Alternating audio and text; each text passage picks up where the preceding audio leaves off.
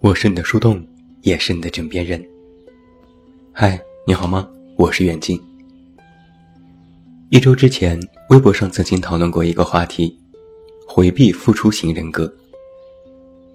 有这么一条微博是这样写的：刚看到书里写到一种回避付出型人格，主要表现是对于另一半的付出感到焦虑不安，不好意思收礼物，不好意思让对方给自己花钱。被照顾了，也觉得受之有愧，一定要加倍还回去。但这其实是对自己不利的相处方式。在一定程度上，人的感情增长和付出是成正比的。也就是说，他为你做的越多，越离不开你。原理参照夹娃娃机，在你能够承受的经济范围内，在一个机子上花的钱越多，就越不想放弃。对人也一样，送你的礼物，花的钱在你身上，还有那些费的心思，都是加过感情的因素。原来，作金有人疼，懂事遭雷劈，这句话是对的。这条微博一发，众多网友纷纷表示，这是我本人。网友们贡献了以下这些留言。越是亲近的人，越不想欠他的，好像欠了他的我也还不起，也不知道还什么。是我没错了。谈恋爱你给我买东西，我一定要买个相同价格的礼物送回去。然后吃饭看电影，这次你请，下次我一定主动付。真不想欠对方一分一毫。就算是最亲密的人，也不好意思要求和索取。不想提出任何要求给对方，就是很单纯讨厌欠别人，无论是友情还是爱情，什么都不想欠。时间一久，别人就觉得理所应当，然后我就麻溜的滚开。不愿意接受付出，也不想亏欠，觉得会低人一等，没有自主权。俗话说：“吃人家嘴短，拿人家手软。”我就是这样的人，所以很累，宁可自己吃亏换个安心，也不想欠别人一点点情。谁对我好一点，恨不得一生报答。所以为了不让自己累，干脆少和人交往。我不但要还回去，还要还给更多。后来才发现，这样显得过于廉价，而廉价的东西没人在意。好像是并不把对方当成是自己可依靠的一部分，所以一直有所保留，不接受对方的付出，自己也就不用付出，离开的时候会更洒脱。微博上有近万条的留言，听起来都非常的有理有据，但是有句话却在热评前三：你这么懂事，有人疼吗？我的同事 W，就是典型的回避付出型人格。表面上看起来他很独立、坚定，工作能力出色，但就是不太善于和人打交道，和同事相处也没有那么融洽。同事对他的评价是：人很好，很客气，但就是客气的有些过分了。不管是工作还是日常遇到的一些问题。W 能不麻烦别人就不麻烦别人，能自己解决就自己解决。哪怕是中午吃饭，别人说帮他顺手带个饭，他都赶紧说不用。有时很偶尔接受了别人的帮忙，他都会马上还回去，而且速度越快越好。比如上午有个同事帮他拿了个快递，中午他就将一盒草莓送过去。一开始呢，大家也还挺喜欢他这种性格。但是关系近了之后，也发现和他相处还蛮累的。因为他那种和人相处时的紧绷感，会不由自主地感染到身边的人。只要别人帮个忙，哪怕是举手之劳，他都如临大敌，郑重其事当做一回事去处理。有时同事会说：“无所谓了，你不用介意的。”W 总说：“那怎么总好意思麻烦你？你有什么需要尽管说，我一定尽力，不然我请你吃饭吧。”后来他也察觉到同事的疏远，但不声不响，整天埋头工作，连看同事的表情都变得小心翼翼，生怕哪里做的不合适惹大家不开心。曾经有一次，我也和他谈过心。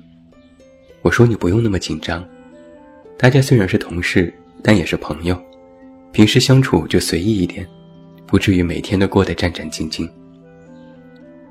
”W 忙不迭的点头：“我知道，我改，我马上改。”我赶紧解释：“不不，我不是说你错了，我只是作为一个朋友和你做一个友好的沟通。”你有什么想法也可以说啊。他又点头，我知道，我明白。但是脸上还是一副我错了的表情。然后我就不知道该说什么了。从专业上来讲，回避付出型人格不是心理学的专有名词，和它比较接近的是回避型人格障碍。最大的特点是行为退缩，面对诸多问题采取回避状态，无力应付，常因为受到批评而陷于痛苦，很难解脱。拒绝在众人面前袒露自己，也不愿意参加社交活动。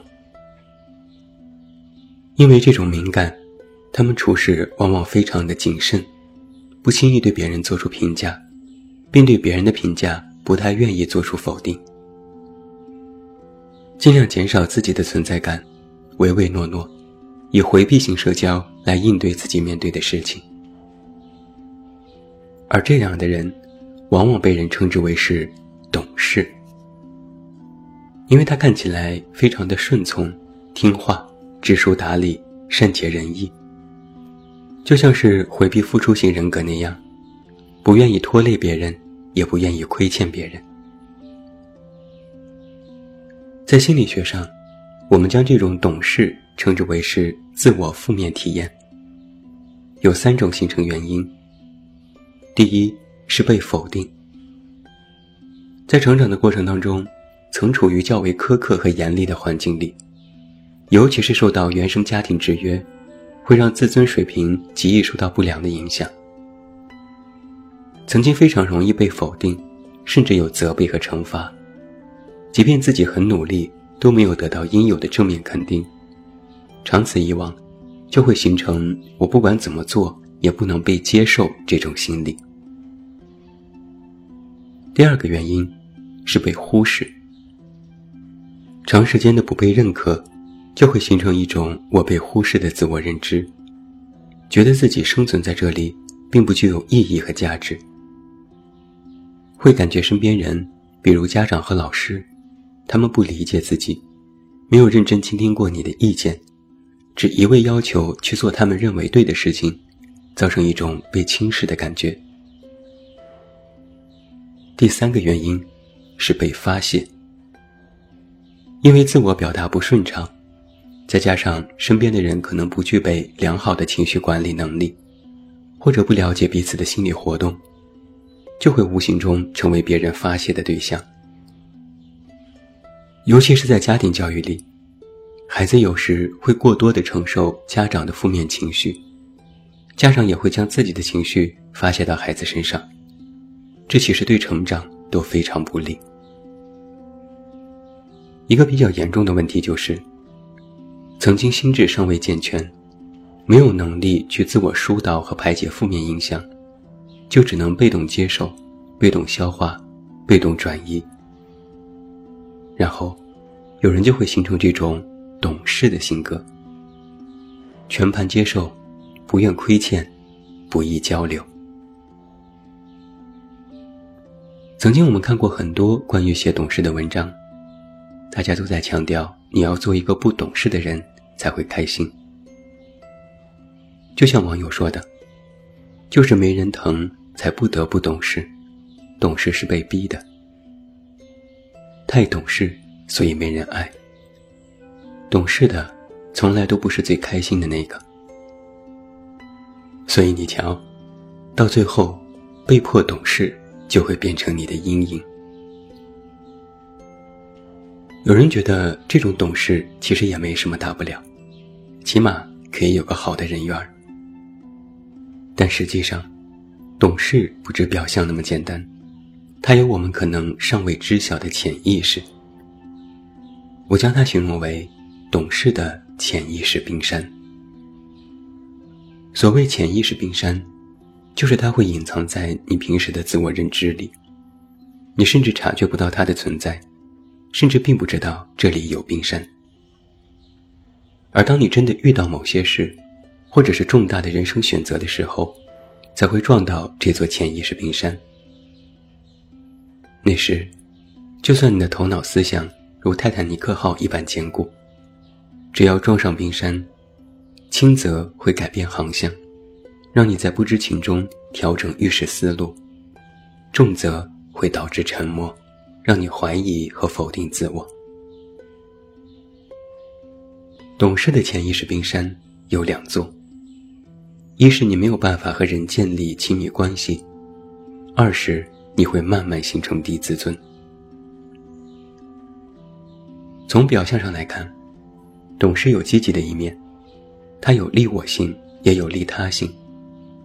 它会让你得到好的评价，并根据正面评价更好的引导你的行为。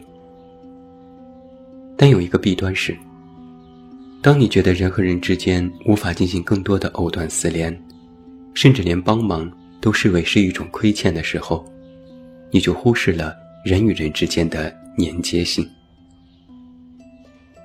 就像我的同事 W 一样，虽然与人彬彬有礼，但不愿和人发生亲密关系，好像是与人为善，但总是觉得隔着一层什么东西。